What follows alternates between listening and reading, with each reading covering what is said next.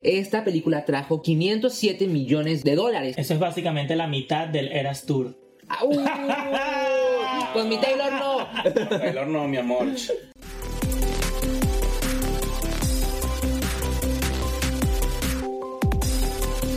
El siguiente capítulo de Weirdos Podcast contiene spoilers sobre Demon Slayer o su título original de anime Kimetsu no Yaiba. Se recomienda discreción. ¡Hola!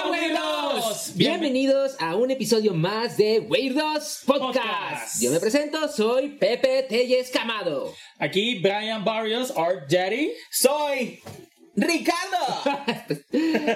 Sailor Slayer. Y este es nuestro episodio número 14. Finalmente estamos avanzando poco a poco. Y el día Ya de no hoy- aguanto más. No.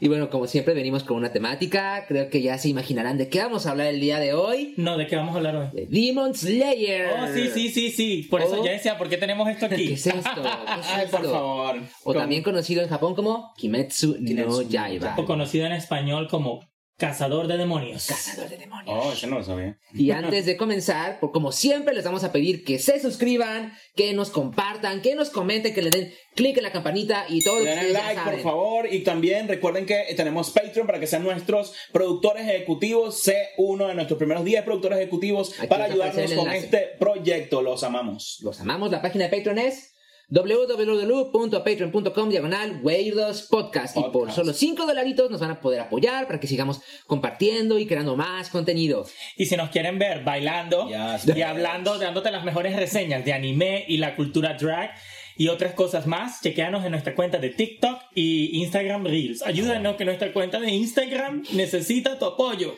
Bueno, muchachos, ¿con qué venimos el día de hoy? Demon Slayer. Nada ¿Qué más y es? nada menos. Hay gente que nunca ha visto Demon Slayer Correcto. y necesitamos darles un pequeño background de lo que es. Téngannos un poquito de paciencia para que la gente sepa. ¿Ok? Bueno, Kimetsu no Yaiba o Cazador de Demonios cuenta la historia de Tanjiro que también al principio de, de la serie, por no dar muchos spoilers, le matan a la familia, pero bueno, era, era un spoiler de, coño, son los primeros 10 minutos del, del primer capítulo. Un demonio le mata a su familia y él, em, la única que queda, digamos, viva, pero al mismo, al mismo tiempo demonio, es su hermana y él busca la manera de cómo, cómo curarla. Ok. Entonces, todo esto muestra el viaje de Tanjiro creciendo como persona, creciendo como por- posible em, em, cazador de demonios y las sus aventuras. Sí, yo soy muy fanático de la, de- del primer episodio de Demon Slayer. Me parece que es uno de esas series que cuando tú le dices a tu amigo, ve el primer episodio de esta serie, te engancha. Porque Sí. sí he visto unos cuantos animes en los cuales yo veo el primer episodio y siento que necesito un poquito más. Pero a veces tú se lo muestras a tu amigo que no ve anime a- a- regularmente y la persona como que ve el primer episodio y ya ahí no ve más. Con Demon Slayer, todo el mundo que le muestra el primer episodio usualmente quedan enganchados. Yo soy uno de ellos. Yo debo de confesar que tenía años sin ver anime. Me gusta mucho el anime, pero por trabajo, lo que fuera, dejé de verlo. Y Demon Slayer fue como que mi regreso al mundo del anime. Y el primer episodio, es más, los primeros 10 minutos del episodio te enganchan, te enamoras de Tanjiro, te encanta la familia y cuando te das cuenta que la familia muere es muy doloroso. Y, y- y- ver a Tanjiro en, esa, en ese momento es como que realmente te rompe el corazón. Otra cosa que hace Demon Slayer es que, por lo menos, creo que a nivel gráfico, a nivel de animación y de- de gráficos, por así decirlo, es tan potente, ya está introduciendo, no es que sea el pionero, pero es en donde más se nota a nivel masivo cómo empiezan a utilizar elementos 3D y lo juntan con la animación y lo hacen una obra maestra audiovisual donde a veces crees que estás viendo o un anime o estás viendo un puto cuadro donde realmente te, te atrapa. Yo creo que eso es lo que realmente marcó un antes y un después con otras cosas. Yo también volví un poco al anime por Demon Slayer, me había tomado un hiato como de un par de años, pero este fue como que, bueno, ya con esto empezamos a- otra vez a una nueva era de la, de la animación. Sí, Demon Slayer está hecho por una compañía que se llama Ufotable. Ufotable, que es una serie muy, que es una compañía de animación que no tiene muchos proyectos por encima, a diferencia de eh, compañías grandes como Mapa, que tienen como un millón de proyectos. Correcto. U- Y ellos, explotan a sus escritores y dibujantes. O Exacto. Jump. y, han enfocado, y se han enfocado en crear y darle los mejores recursos posibles a Demon Slayer para hacer Claro. una de las mejores series y se les nota que le ponen mucha dedicación y mucho planeamiento a lo que va de la temporada y a los assets que utilizan para los episodios. Y para las personas que todavía no lo han visto, yo creo que abarca varias animaciones. Creo que también agarra, eh, siempre agarran, digamos, inspiraciones de otros, como por ejemplo, ves un poco de Naruto por el constante entrenamiento, ves también un poco de Bleach porque son demonios, entonces también ves un poco de Inuyasha porque tal vez utilizan muchos elementos culturales japoneses, igual con, con, con este Rurouni Kenshin eh, Samurai X, y creo que es una combinación que hace la combinación perfecta para hacer una historia diferente. Y vamos a estar entrando en detalle prontamente y vamos a hablar de las, ah, un poco, no tan a fondo, pero de las temporadas y de lo que ha pasado últimamente en, los arcos argumentales. Así que va a haber un pequeño spoiler alert para aquellas personas que no han visto el anime. Te recomiendo que la, veas y luego vuelvas a este video si te llama la atención, pero si quieres aprender datos interesantes de lo que va de hasta va de momento en la serie, te recomendamos te quedes con nosotros. Y efectivamente, esta es la, el cuarto arco, o la podría ser como la cuarta temporada de Demon Slayer. En la primera vemos el entrenamiento de Tanjiro, el descubrimiento de que su hermana se convierte en un demonio y que los demonios no pueden tocar la luz del sol. Ese es un dato muy importante, muy, importante. Entonces también hace como una referencia a los vampiros. Eh, puede ser como, como algo importante también que eh, la hermana es un demonio, pero la hermana por alguna razón es un demonio que no quiere atacar a la gente. Correcto. Y todos los demonios tienen esa necesidad de, de causarle daño a las demás personas, pero la hermana de Tanjiro, Nezuko, no lo es así. Sí, a mí me parece que la primera temporada de Demon Slayer eh, no tenía un, un objetivo final tan fuerte. Obviamente sabíamos que Tanjiro quería encargarse de volver a Nezuko humana a través de volverse un cazador de demonios. Pero, tan, pero no había como un enemigo final seteado. Queríamos, querían llegar a Musan, pero Musan estaba... Musan, en el nivel en el que estaba Tanjiro en la primera temporada yo sabía que no iba a llegar allí. No, claro que no. Era más que todo entender la relación de hermanos y pienso que es una cosa muy bonita que Demon Slayer le ofrece a la gente. Que muchas series de anime actuales son siempre acerca de quién es el más fuerte, quién tiene los mejores poderes y todo. A mí me parece que Tanjiro está, es parte de una historia que él no escogió. Que él simplemente ah, fue víctima de, víctima de las circunstancias y creo que eso lo vuelve un muy buen personaje. Es una tragedia literal lo que le sucede a Tanjiro y a toda su familia.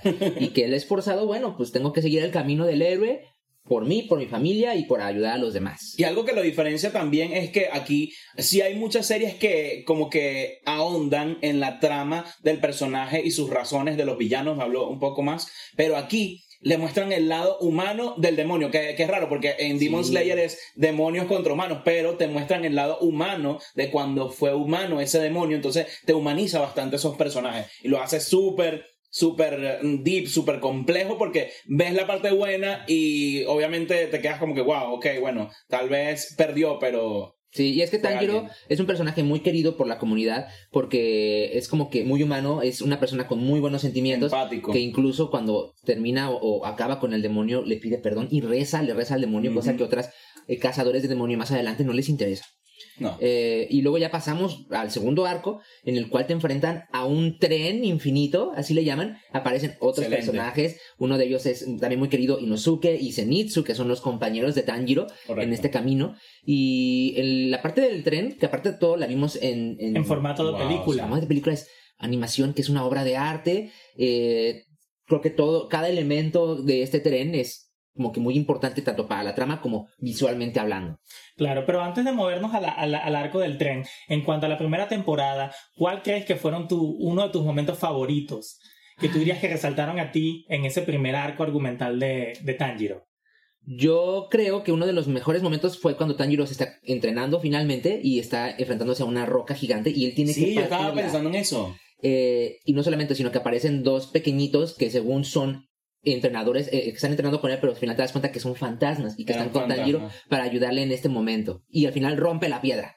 Iba a decir exactamente lo mismo, así que lo mismo, los, los, muchachitos que están... Sí, los, Aquí la telepatía. Yo decía, yo decía, a ¿qué fantasma va a ser mi comentario de los niñitos? Pero entonces sí es un momento muy, muy, muy importante en la sí, trama. Sí, de pana que fue, fue es, un arco de entrenamiento que te lo resumen todo básicamente en un episodio, pero tiene tanta filosofía por detrás, e inclusive no fue un arco de entrenamiento que fue rápido, él estuvo en esa montaña por meses y meses y se nota en el paso del tiempo cómo le crece el cabello, cómo le sale, cómo se le empiezan a destruir las manos de tanto entrenar Y ahí se, y ahí, y literalmente, ese es tu, ese es tu segundo episodio de la serie. Oye, Segundo sí. episodio, Es sí. tu segundo episodio de la serie. Entonces, es una serie que consistentemente te lanzan muy, muy buena calidad. Muchas series necesitas como cuatro capítulos, cinco capítulos para seguirla. Demon Slayer necesita tal vez uno, máximo dos, para que tú ya estés como que, no, esto, esto no lo voy a dejar Y de es que ver. es lo bueno que yo siento que no meten tantos argumentos o, o episodios de relleno, se van con los hechos y con eso es suficiente Wow, para sí, tener total. bastantes capítulos. Sí, a mí me parece que mi momento favorito de la primera temporada fue sin duda el legendario episodio 19, del que fue tendencia. Y así fue como, como, yo creo que ese fue el episodio en el cual Demon Slayer se empezó a viralizar para la gente, que fue cuando Tanjiro se enfrenta a Rui, el, de- el demonio de las, de las, de las telarañas. Ah, Ay, sí, sí, y, súper. y sí. se encuentra en una encrucijada y comienza a tener pensamientos de su papá, de su mamá, de sus hermanos, y a través de eso y ese lazo familiar logra desbloquear un poder misterioso que ya veremos en el futuro de la serie cómo se ¿Qué mueve es esto?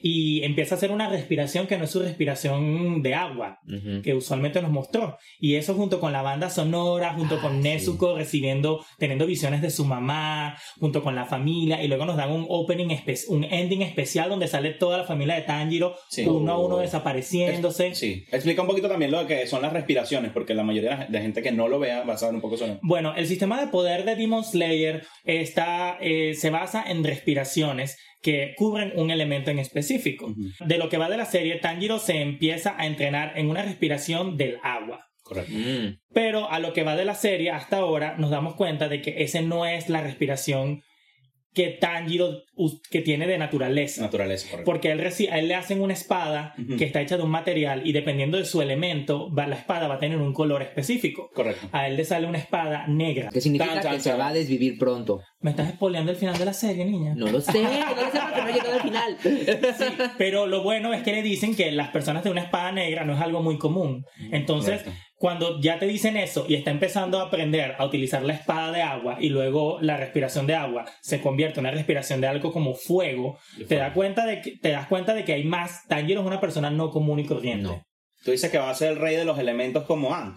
Bueno, hay que ver. Y es muy importante también decir que Tanjiro tiene una marca en la frente que se la hizo aparentemente con agua hirviendo, pero más adelante vamos a mencionar un poquito al respecto de, esta, de estas marcas. Y, es, algo bueno que dices, porque, bueno, también nos vamos a, a otros universos donde es algo que como que atrapa ponerle una cicatriz a alguien para que realmente tenga como que ese, ese Tenga te- definitivo. Un aspecto distintivo porque usualmente personajes de anime es muy difícil que resalten con tantos que hay. Correcto. Yo creo que ya hasta estas alturas se ha hecho cualquier combinación de colores Sí. y eso. Sí, rápidamente dime cinco personajes con cicatriz. Cinco personajes, ok. Kenshin Himura, Marshall, Tanjiro. Harry Potter. Ok.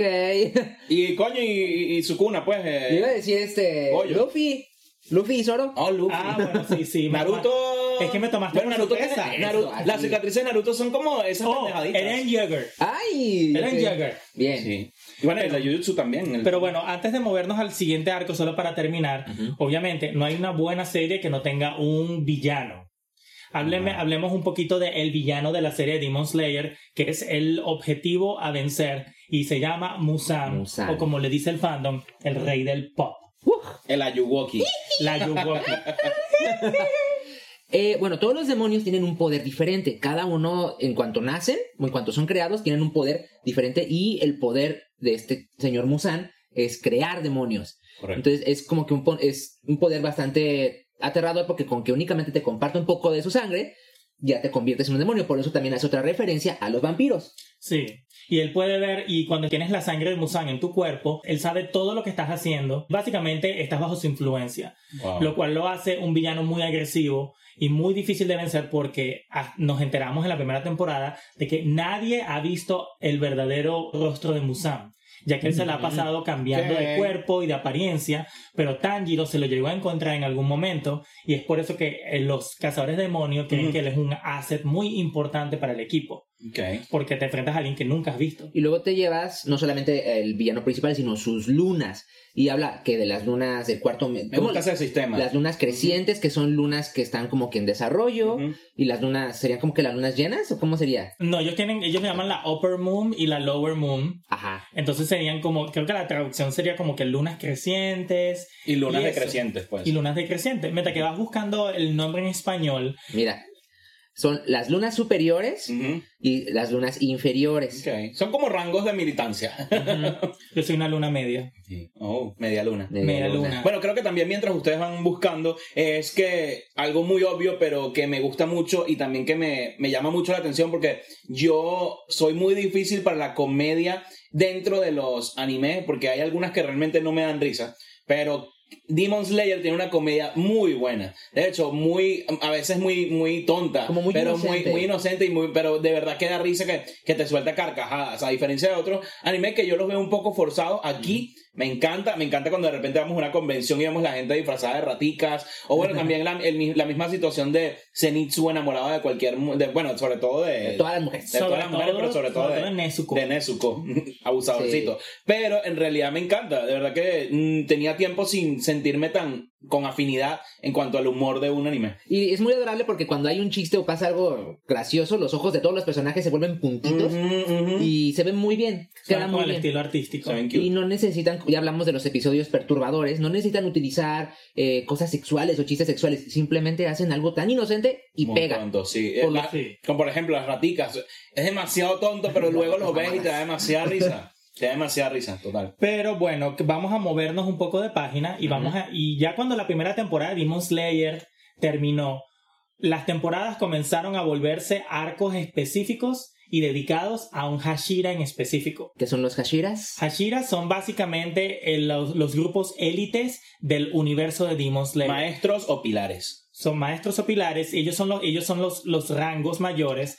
Si no estoy equivocado, para volverte un Hashira, tienes que o vencer a una cantidad enorme de demonios o tienes que destruir a una luna mayor, mayor o menor. O sea, si, los, si los Hashiras fueran médicos, tendrían que pasar cuatro años de residencia médica y luego ya, Dios eres un mío. Hashira. Exactamente, si no estoy equivocado, si Tanjiro hubiera vencido a Rubén en la primera temporada, él técnicamente se hubiera vuelto un Hashira.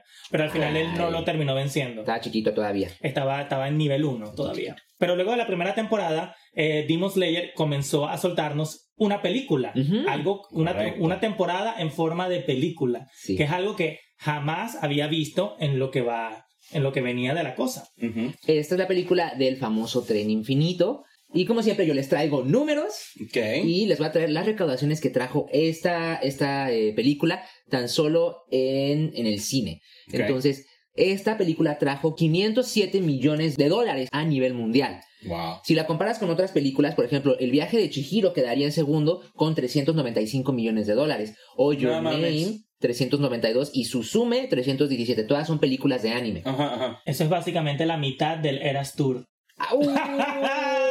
Con mi Taylor no. Taylor no, mi amor.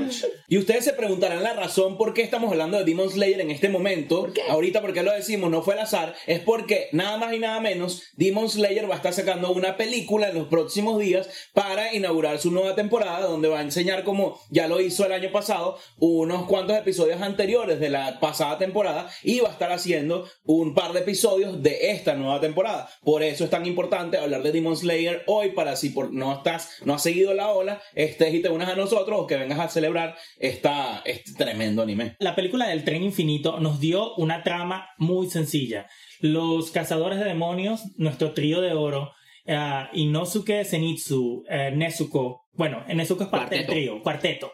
Ajá, llegan a una misión en la cual van a estar acompañando a uno de los Hashiras, Rengoku, Oh. que es el Hashira del fuego, y lo van a estar acompañando en una misión en la cual personas han estado desapareciendo en un tren. Ujú. Ok. Suena sencillo, nada fuera de lo normal.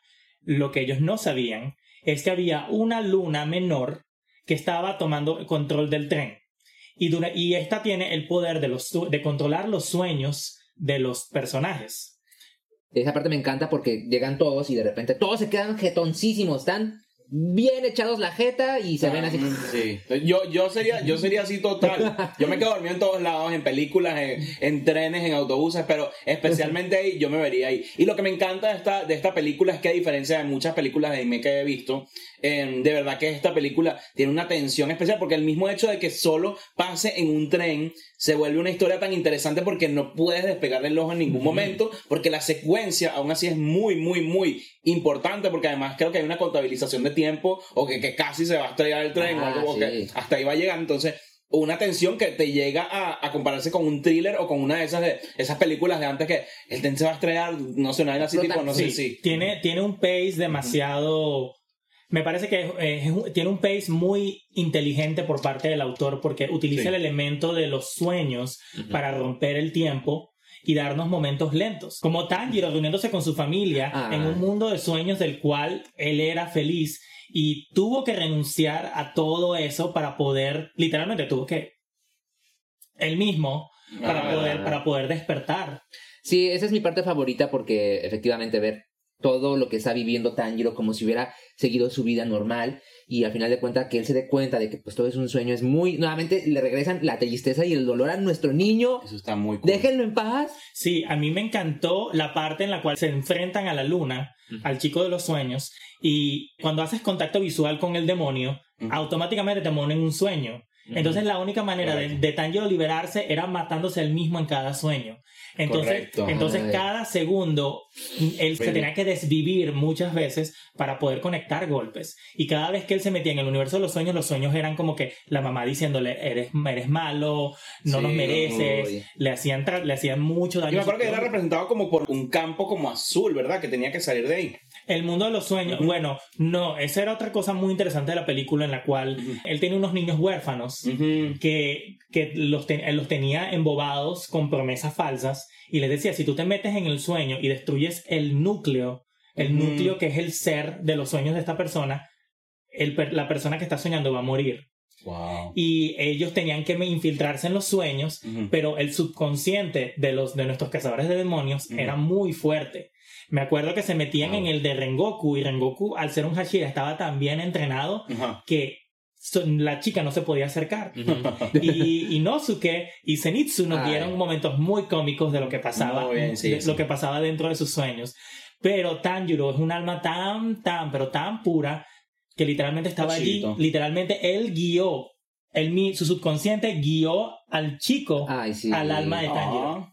Sí, y le decía, y, lo, y, le y le dio un cambio de corazón. Muchos momentos que resaltar y todo. Y cuando tú crees que la película terminó, te lanzan una luna mayor en el medio. total. En el medio de la película, tú no te lo esperas.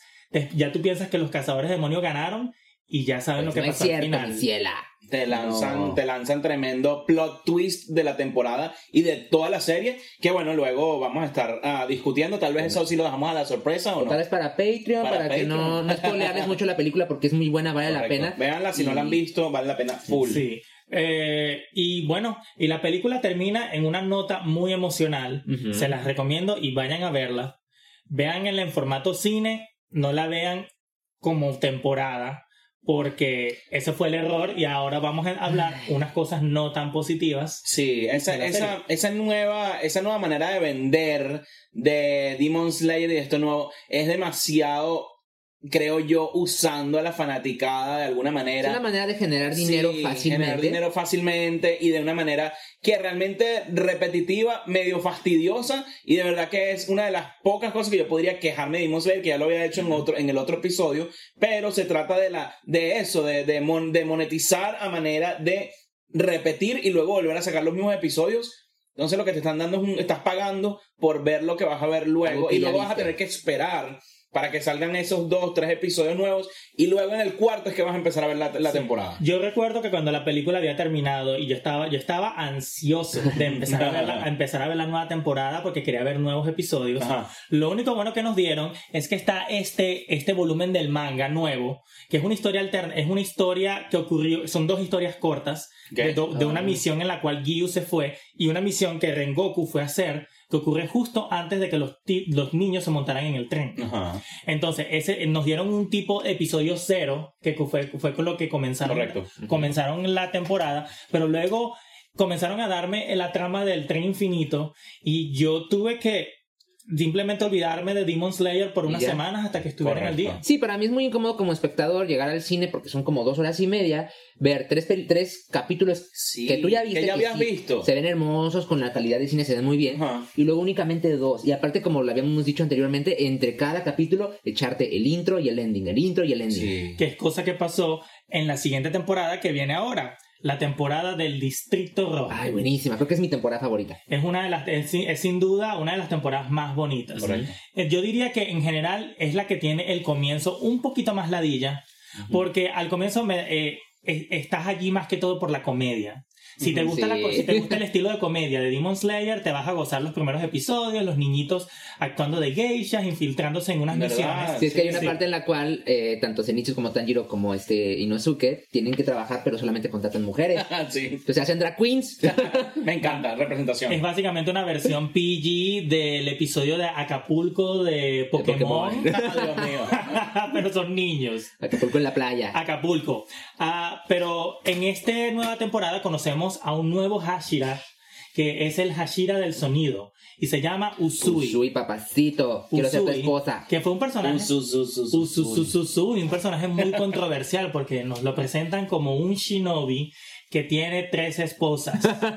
Wow. Y yo como que, ah, ok.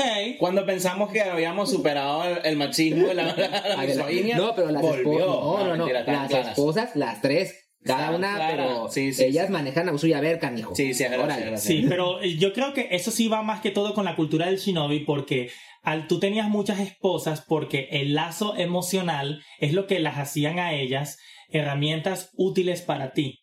Entonces, pero el problema con Usui es que él renunció a ser un shinobi porque él sí se preocupaba por sus Oh. esposas y por la manera en la que las trataba.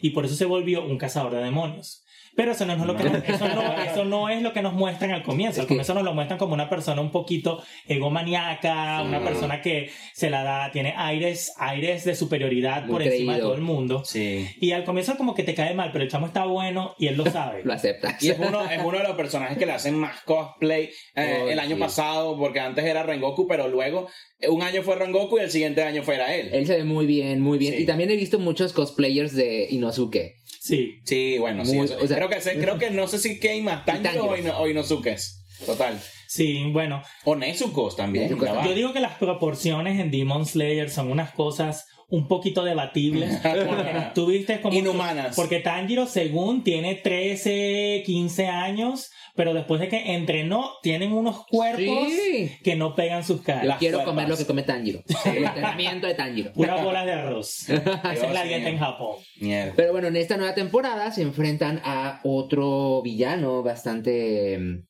Peculiar. peculiar. ¿Y quiere que- bueno, sí, peculiar. ¿no? Se enfrentan a una de las lunas superiores. Mm. ¿No son los hermanos? son- sí, se enfrentan a los, a- se enfrentan a los Sí, hermanos. perdón, sí. Pero de- sin mencionar mucho a los hermanos, al comienzo se nos presentan como una sola luna. Correcto. Ajá. Luego ti- tienen una pelea en la cual Usui toma las riendas de la situación y, y se enfrenta a esta muchacha con mucha facilidad. Y le corta la cabeza. Chas. Lo que no sabemos es que después de eso había un ser viviendo dentro de este demonio Poco que, sabían. que resultaba ser El verdadero, ¿no? No, los, do- brother. los dos resultaban ser la misma, el mi- la misma entidad conectada. Aquí pienso que la trama se ya ya, ya, ya, pero- ya con- ya cortarle la cabeza a un demonio no era lo suficiente No. Tenías que para hacerlo matarlo. con los dos y exactamente al mismo tiempo. Dios Es- mío. Claro, e imagínate en el medio de la noche, de la nada, enfrentarte a este demonio que le cortas la cabeza y nada pasa, y por intuición y cálculos animaniacos, darte cuenta que la única manera de vencerlos es cortándole las cabezas al mismo tiempo. Y aquí le dan palo, le dan palo a Tanjiro, porque le dan Sí. palo, que palo, que palo, y esa mujer lanzando esos papeles tualés. No mentira, que lanzaba como esa, esa cosita, le lanzaba esos papeles tualés ma- mortales, y el pobre Tanjiro teniendo que esquivar toda esa vaina, No, intentando llegar, y bueno, como siempre intentando cortar el cuello a los dos al mismo tiempo. Pobrecito. imagínate. También tenemos una parte importante que esta Nezuko, eh, pues también em, ya está un poquito más desarrollada y empieza también a, a entrarle a la pelea. Muy desarrollado. Muy desarrollada. Es que ya se hace chiquita y grandota, chiquita y grandota. Sí. Pero ella- Ella puede ser chiquitica como Luciana, pero también puede ser y grande. cabe en una cajita. Y ca- exacto. Pero ella pues también empieza a entrarle a la pelea y mientras más pelea, más violenta se vuelve. Sí. Y llega un momento en el que sí empieza a desarrollar ese lado malvado del demonio y Tanjiro también tiene que ponerle un alto a ella. Me como que, ah, ya, dale, dale, está bien, dale, ya va, dale un parado.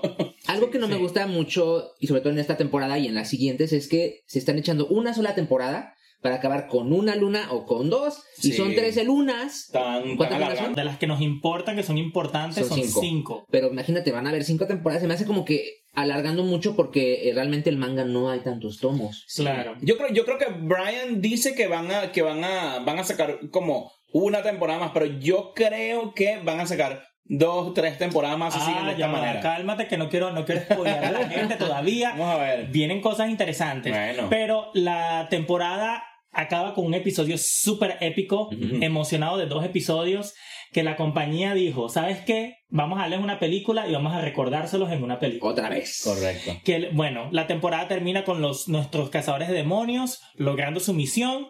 Quien sobrevivió, sobrevivió. Quien no sobrevivió, no sobrevivió. Eso está para ustedes, para que hagan para que lo vean, si no lo han visto. Y bueno, díganos, si ustedes vieron estas dos películas, díganos, díganos cuáles fueron sus momentos favoritos de esto y cuál fue el momento que más les pegó o qué es lo que le hizo especial a estas películas. Ahora nos vamos a la temporada más reciente, que es el arco de los herreros. Y por la fanaticada es el arco más Chill. un poquito, un poquito chill, un poquito más pasable Sí. para Sí. muchos, porque literalmente el Distrito Rojo y el tren tuvieron momentos extremadamente épicos. Pero esta varía en, varía en muchas cosas.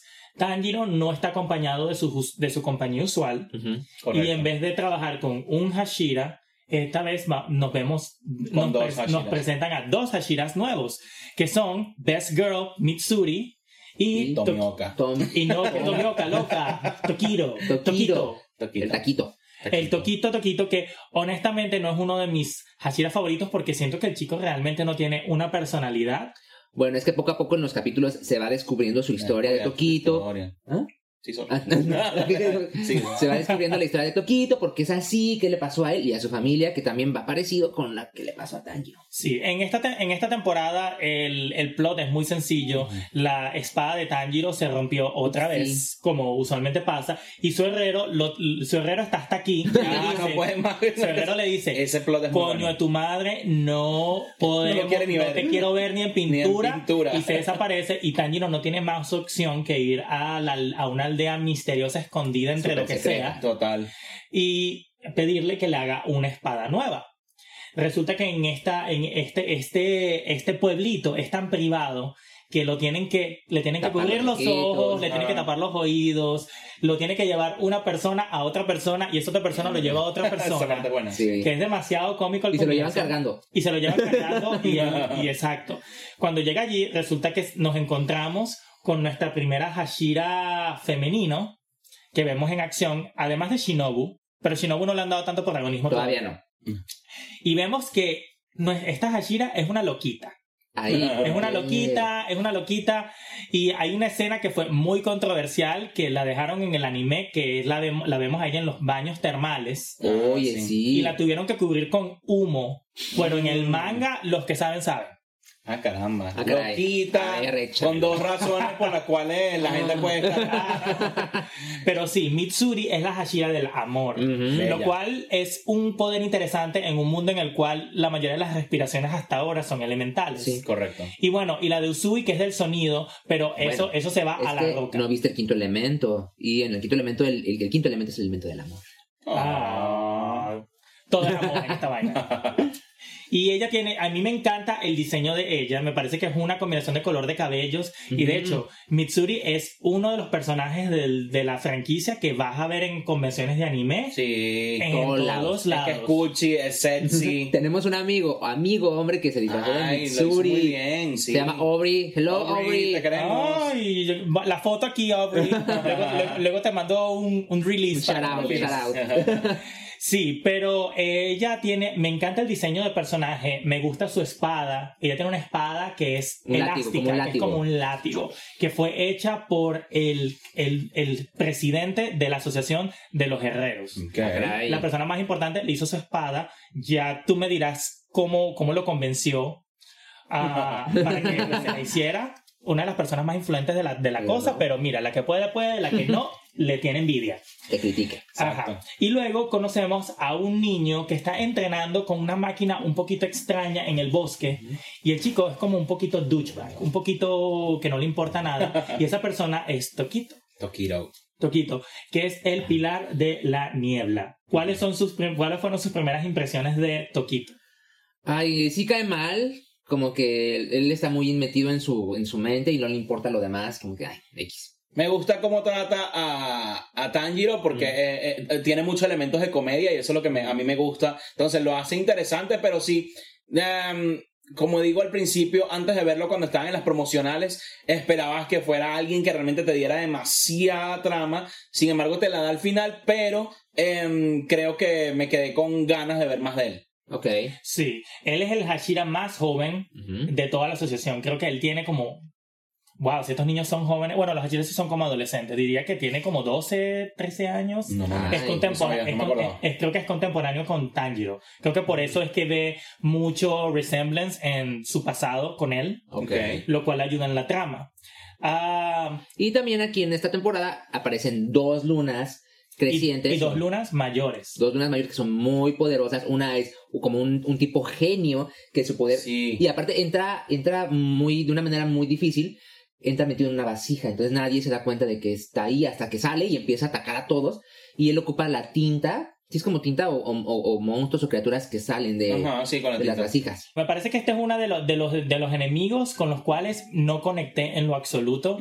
Porque trataba a las personas que utili- a las personas que atrapaba de una manera que si tú ves los, los paneles del manga Ajá. deja mucho que desear lo que hacía con sus víctimas A mí me parece que por lo menos estéticamente era atractivo. Eh, sin embargo, sí, sí, además, parecía, parecía el señor cara de papa sí, pero también me- no sé por qué me recordó de alguna manera al Pot of, Pot of Gold, de, Pot of Lock de, de- Greed, el Pot of Greed de, de Yu-Gi-Oh! la olla de la codicia Sí, Sí, además también sí. hacía algo con unos pescados, ah, unos peces. Me pareció chévere y me gustó la manera como tenían que derrotarlo. Sin embargo, creo que me gustó muchísimo más el otro demonio.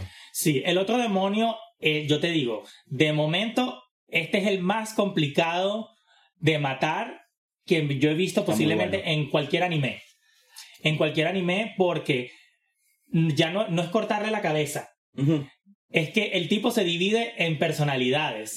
Cada personalidad es su propio ente. Me encantó Y, eso. cada, y, cada, y, y todos esos entes no son el cuerpo original. Y el cuerpo original, el chico se vuelve de este tamaño Y tienes que perseguirlo así. y tienes que perseguirlo. Y por encima tienes que cortarlo con una técnica tan rota que es como la respiración de Tanjiro. Correcto. Porque nada, una espada normal no lo va a cortar el cuello. Así es- lo encuentres. Y es genial porque todas las personalidades en las que se divide representan a un, exactamente un sentimiento. Uno es el enojo, el miedo, la alegría, la tristeza. Entonces cada uno de los, de, de las, de los entes en los que se divide tienen una personalidad diferente Correcto. que conforme los vas atacando y destruyendo, pues también conoces un poquito de la historia del principal, que él era una persona que tenía muchísimo miedo, este, era, era una persona cobarde cuando, cuando en, en su vida pasada. Y cuando tú crees que sacó su último poder especial, te saca tres más y creo que cada vez que va evolucionando va, o se va dividiendo, tiene aún mucho más poder y pueden co- coexistir entre todos y al mismo tiempo volverse siete veces más poderoso porque tienen, tiene, se multiplica A básicamente. mí me parece que fue un villano muy difícil para nuestros cazadores en esta temporada. Sí. Más para Tanjiro, que está, básicamente estaba por su cuenta, Sí. ya que no tenía a sus amigos con él. Y Nezuko, ya que había muchos cuerpos en todas partes, se tuvieron que separar. Digamos que este es el. De aquí te das cuenta de que ya Tanjiro está en niveles de Hashira, porque Y- se, se- le da por su cuenta. Sí. Y ayuda muchísimo su a mi enemigo que sale ahí y juega un rol importante para... Genia. Sí. Genia. Que al principio él te cae mal desde la primera temporada, él Total. salió. Yo lo sí. odiaba. Ay, sí, porque hay una escena... Ya va, ya va. Ajá. A mí no me caía bien. Ya sé, porque hay una escena en la- en- de la primera temporada en la que él agarra a unas niñitas y les empieza a pegar nada más porque, eh, no, Porque quiere. no quería su espada. ¡Dame mi espada de una vez! Sí. Y que se las golpea, ¿no? ¿Qué te pasa? Bueno, yo pienso que Genya es uno de esos personajes que eventualmente, y bueno, ya conocemos un poquito de su historia. Su hermano mayor es un Hashira. Mm. No sé si te acuerdas en la primera temporada cuando tuvieron la reunión que les presentaron a, a Nezuko por primera vez. Los Hashiras tenían opiniones de que querían matarla al comienzo. Y el hermano de él, de Genya, viene y empieza a atacar a. Nezuko y la empieza a torturar y le hace su y, y la trata mal al frente de su hermano. Es- son momentos muy frustrantes porque sientes que en cualquier momento van a sacar a Nezuko al sol y pues obviamente se va a desaparecer y Y, dices, no manches. y hablando del sol, este, eh, tenemos un momento extremadamente épico al final de este arco. Que ahora sí que es un debería- spoiler, bueno. que vamos a entrar a spoiler, pero antes de entrar a la- al, al- al spoiler, tienes que verlo porque pienso que para mí fue uno de los, de los mejores momentos de la serie en general. Sí, y De de, todas- animes, de muchos animes, animes, sí. Porque ya que te enamoras de Tanjiro y de Nezuko, hay una- un momento en el que Tanjiro tiene que decidir entre acabar con el demonio o salvar a su, Salvar hermana, a su hermana. Porque ya está saliendo el sol. Sí. No puede hacer las dos cosas. Y Nezuko, ella dice- decide sacrificarse, lo empuja y ella se va y se pierde. Y Tanjiro tiene que acabar con el villano. ¿Y lo que pasa? Y te imaginas que ya, ya este Tanjiro empieza a tener aquí, tiene las bolas aquí de corbata, porque tiene la hermana casi que muriéndose, pero también tiene aquí mismo lo que estuvo buscando por capítulos para tener esa oportunidad para matarlo. Y bueno, ahí es donde él tiene que tomar esa decisión y, y la decisión que toma es... La decisión que toma es la. Bueno, él no- realmente no termina tomando la decisión. Nezuko, la toma por él. Sí. Total. Pero él lo entiende en unos segundos que probablemente para él se sintieron eternos. Total. Para nosotros Y pero al final decide hacer lo correcto y pienso que es un, es un momento de madurez para Tanjiro, Mm. porque Tanjiro tuvo en ese momento que poner la vida de otros, pero dejar a su hermana atrás fue la prueba de fuego. Y finalmente, Y lo ves, bueno, finalmente, finalmente sale el sol. finalmente sale el sol y después de que se cumple la misión, El nos damos cuenta, nos damos cuenta de que Nezuko finalmente sobrevive al sol. Y, mis- y estoy todavía así. Todavía estoy así porque es una Porque escena- ya uno llora, te dan- Sí. el- las ratas te dan, te dan chance para que llores, para que digas que bolas, para que quites la serie y te vayas, pero luego te dan un momento, porque pasan minutos. Es un momento muy hasta que ves que- conmovedor. sí. Sí, inclusive empieza a hablar y Sí. ya se puede comunicar. Dice, hermano, este, estoy, ¿cómo le dice? Estoy muy feliz. Pero te, no, te- te sorprendería si te diría que al fandom realmente no le gustó mucho esa parte.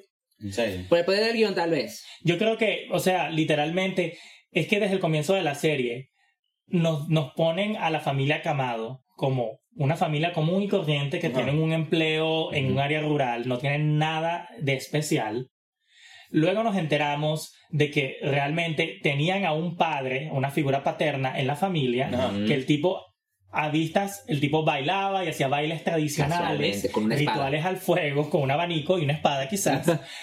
y luego vemos a Tanjiro teniendo visiones de un sujeto de hace décadas y décadas atrás. Correcto. Ujú. Ya nos están dibujando que ya él no es una persona tan común. Y yo pienso que en, en, en, en todas las historias siempre van a haber momentos como power-ups o que el personaje se vuelve más fuerte de repente, pero ya, ya nos ponen a Tanjiro como una persona realmente muy especial. Como casi como que si estaba destinado a estar donde debe Tanjiro es estar. especial para todos. Para el protagonista. ¿Sabes qué es lo que no me gustó y lo que detesté? Es que todos los fans y muchas páginas de anime, y no solamente de anime en general, pasó la noticia en cuanto sale el capítulo, yo vi antes de que yo pudiera ver el capítulo, Nezuko se convierte en el primer demonio en sobrevivir a la luz del sol. Y yo, Sí. esa, literal, esa fue la noticia. Y yo, ¿qué? Y yo pude ver el capítulo horas más tarde, pero ya no es con la misma emoción. Claro, no, No, no. no. den spoilers de esa manera. Y también Sí. nosotros, lo hemos- o sea, la verdad, nosotros hacemos otro tipo de reacciones Ajá. y no podemos. ¿Con qué cara les decimos que no tendría que.? Te iba a decir, pero bueno, menos ¿Con mal lo qué dijo. cara lo hacemos? Pero aún así es como que muy incómodo y muy molesto. No, y por eso, por eso es muy bueno que, conchale, si es algo que, como que al momento, dale por lo menos 24 horas a la gente para que, bueno, aún así, debe haber. Fin de semana, Sí, ponles, ponles un, un, un, un fondo negro y diles que vas a dar un spoiler, algo así, pero, coño, no te lances así porque Sí. le, le dañas la, la, la, la, el capítulo a la gente. Y no solamente, o sea, ya ni siquiera los fans, las páginas oficiales. Ya, el fan, un fan cualquiera lo va a hacer, no puedes controlar a los fans. Pero en serio, las páginas oficiales lo van a hacer. Sí. Sí, de hecho, las personas que usualmente sacan la información de las revistas en Japón, los leakers, ah, yo leí una noticia en estos días que decía que Japón puso bajo arresto a más de 200, 300 leakers. No. Porque, ah, Wow. porque literalmente yo Sí. ahorita estoy leyendo, eh, estoy al día con Jujutsu Kaisen y ya, eh, ya se ha vuelto tradición que los miércoles, que no es el día que sale el capítulo, salen los spoilers. Sí. Oh. Entonces ya como que todo el mundo sabe, los miércoles es el spoiler day Claro. y puedes ver el capítulo antes del sábado. Sí. Entonces ya Pues. resulta que ahora esas personas las metieron presas porque tienen, una, tienen unas leyes muy arrechas en Japón. Japón en no se anda con mamadas. en lo de derechos de autor.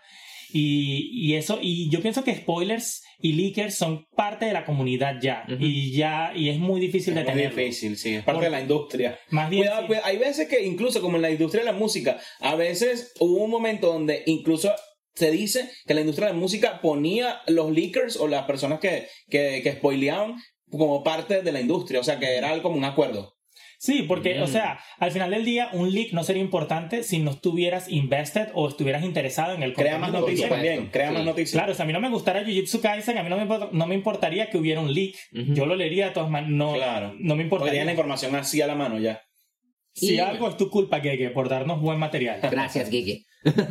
y al final también eh, vemos o descubrimos ahora sí un arco completo de la historia de este Musan. Que te das cuenta que él fue el primer demonio, el primerito, el primerito y el papá de todos los demonios. eh, y fue realmente porque él se resistía, él estaba muy enfermo, no sabemos qué enfermedad, pero él se resistía a perder la vida y buscaba todo tipo de maneras para poder sobrevivir, para poder prolongar su vida, y es así como se convierte en un demonio, y su objetivo, convirtiendo a muchos, a muchos, a muchos, a muchos demonios, no era porque quería tener muchos demonios, es porque quería encontrar la cura para que los demonios también pudieran sobrevivir a la luz del sol. Correcto.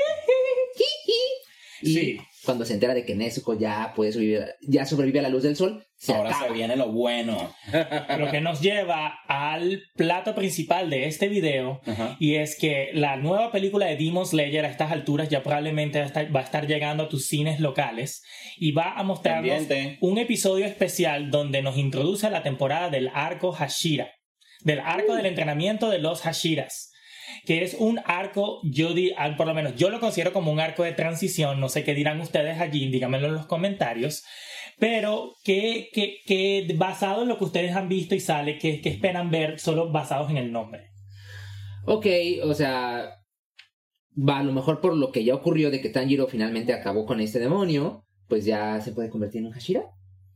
¿Será posible? Yo puedo ver primero muchos Hashiras, por lo menos más de tres Hashiras, donde van a, a- a aparecer nuevos personajes y también un poco más de crecimiento, obviamente, de, de, Tan- de Tanjiro, pero también la historia de cómo Musan va a descubrir todo esto y va a empezar a poner su plan de acción.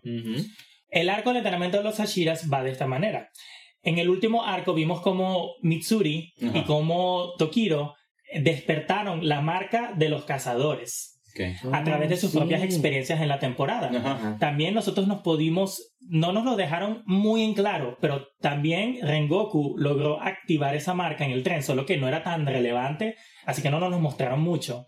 Pero resulta que hay una marca ancestral que los cazadores de demonios pueden despertar Mm. ya sea a través de un evento emocional o algo que te ayude a despertarlo.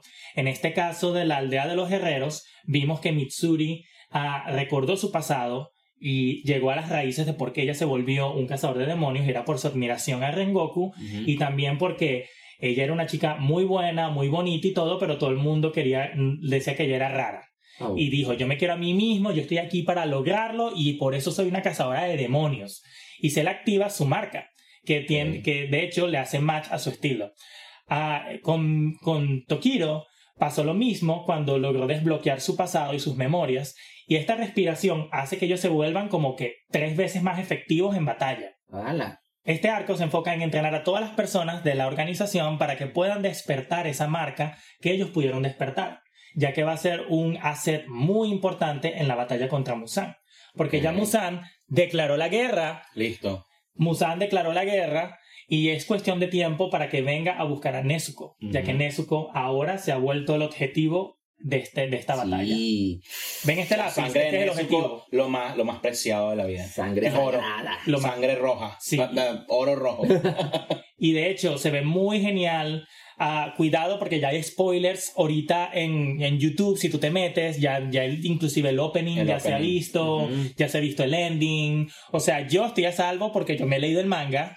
Nosotros Ah, no. Y deberías leértelo aquí. Patrocínenos. Claro, vamos a leer. Patrocínenos. Ah, y, van, y, va- y van a ocurrir cosas muy interesantes. En lo que queda de la obra como tal, mi expectativa es, es que este va a ser un arco muy corto Ujú.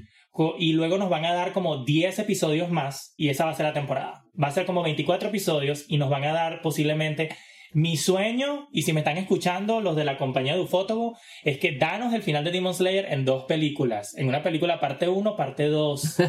No nos des temporada, danos una película, créeme. Está difícil porque creo Te, que. te hemos escuchado, te vamos a dar las dos películas, pero primero Sí. van a salir en formato de capítulos. Exacto. y te la vamos a partir en dos.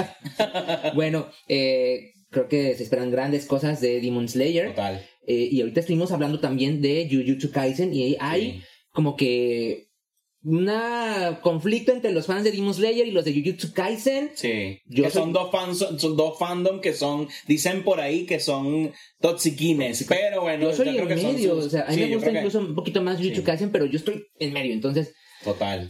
Yo soy como Mitsuri, yo soy amor. amores. Y yo quiero el todo el anime por igual. A mí me parece que por lo menos tienen sus horarios que no, no, no se, no se, no se, el horario no se complica mucho entre ellos. Por lo menos eh, ya terminó el famoso arco de Shibuya Correcto. y ahora ya estamos poquito a poquito moviéndonos al arco del entrenamiento de los Ashiras. Cuando termine, veremos los juegos de la culiada y Ajá. dónde nos lleva eso. Y pienso que eh, la, la fandom puede coexistir, pero no entiendo cuál es la necesidad de estar Poner uno versus el otro, poner claro. uno contra el otro, ya que Jujutsu Kaisen tiene su propia identidad y, lo, y Demon Slayer tiene su propia Sí, identidad. en Jujutsu Kaisen explotan más a la gente y en Demon Slayer no, también. Claro. Las animaciones son diferentes. Creo que en lo personal me gusta más la animación de Jujutsu Kaisen.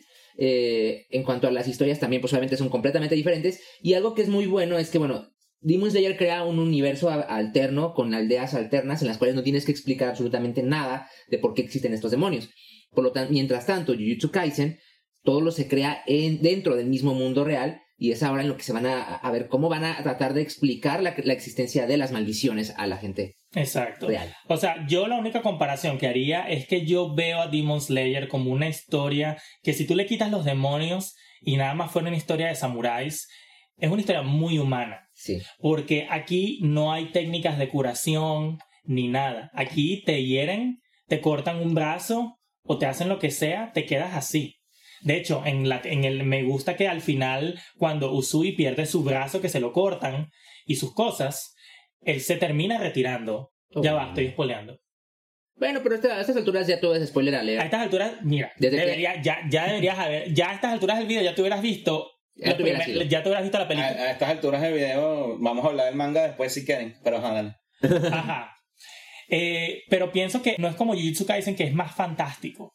Que Mm. tienes personajes como Gojo y tienes, lo, y tienes maldiciones, que es muy a gran escala. Demon Slayer, dentro de lo que cabe, es como que una obra muy concisa, sabe lo que quiere, tiene su. No la podría poner, no la podría poner en contra de, de animes como Dragon Ball, Shaman. King, Demon Slayer. Yo creo que al en un futuro esta serie va a ser como también una serie de culto. Eh, incluso vas a las convenciones y aunque no es un anime para niños, ves a niños chiquitos vestidos de Tanjiro Sí. y es muy adorable. Yo veo muchas niñas de vestidas Muchas niñas en eso. Sí, sí. y hay, o sea, hay en las convenciones que se pasan todos los de Tanjiros, hay un chingo de Tanjiros, y luego todas las Nezukos, y luego todos los Inosuke. Sí. Es 700. increíble. Es creo que de las, de, de actualmente el- de los, de los mangas o de, la- de los animes que tienen mayor nicho. Sí. Tienen inclusive un parque en los estudios Universal Ay, en sí, en Japón. Que- que quiero visitar, pero no hay plata. Ni, ni, Ni permiso. Mi apoyo. Pero si nos quieren apoyar para poder ir a Universal, una, donadita en el Patreon nos quedaría de maravilla. Y bueno, creo que ya les dimos suficientes motivos para que vayan este en febrero. ¿Qué fecha se estrena la película?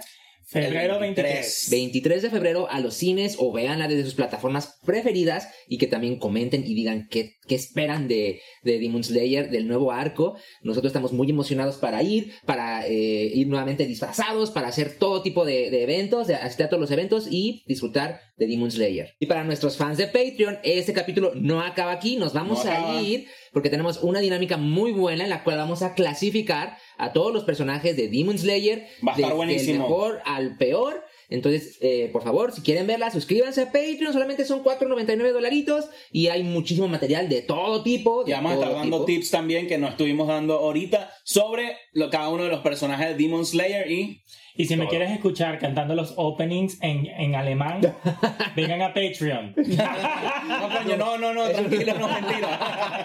Los amamos, chicos. Chao, Gracias. queremos. Bye, Bye.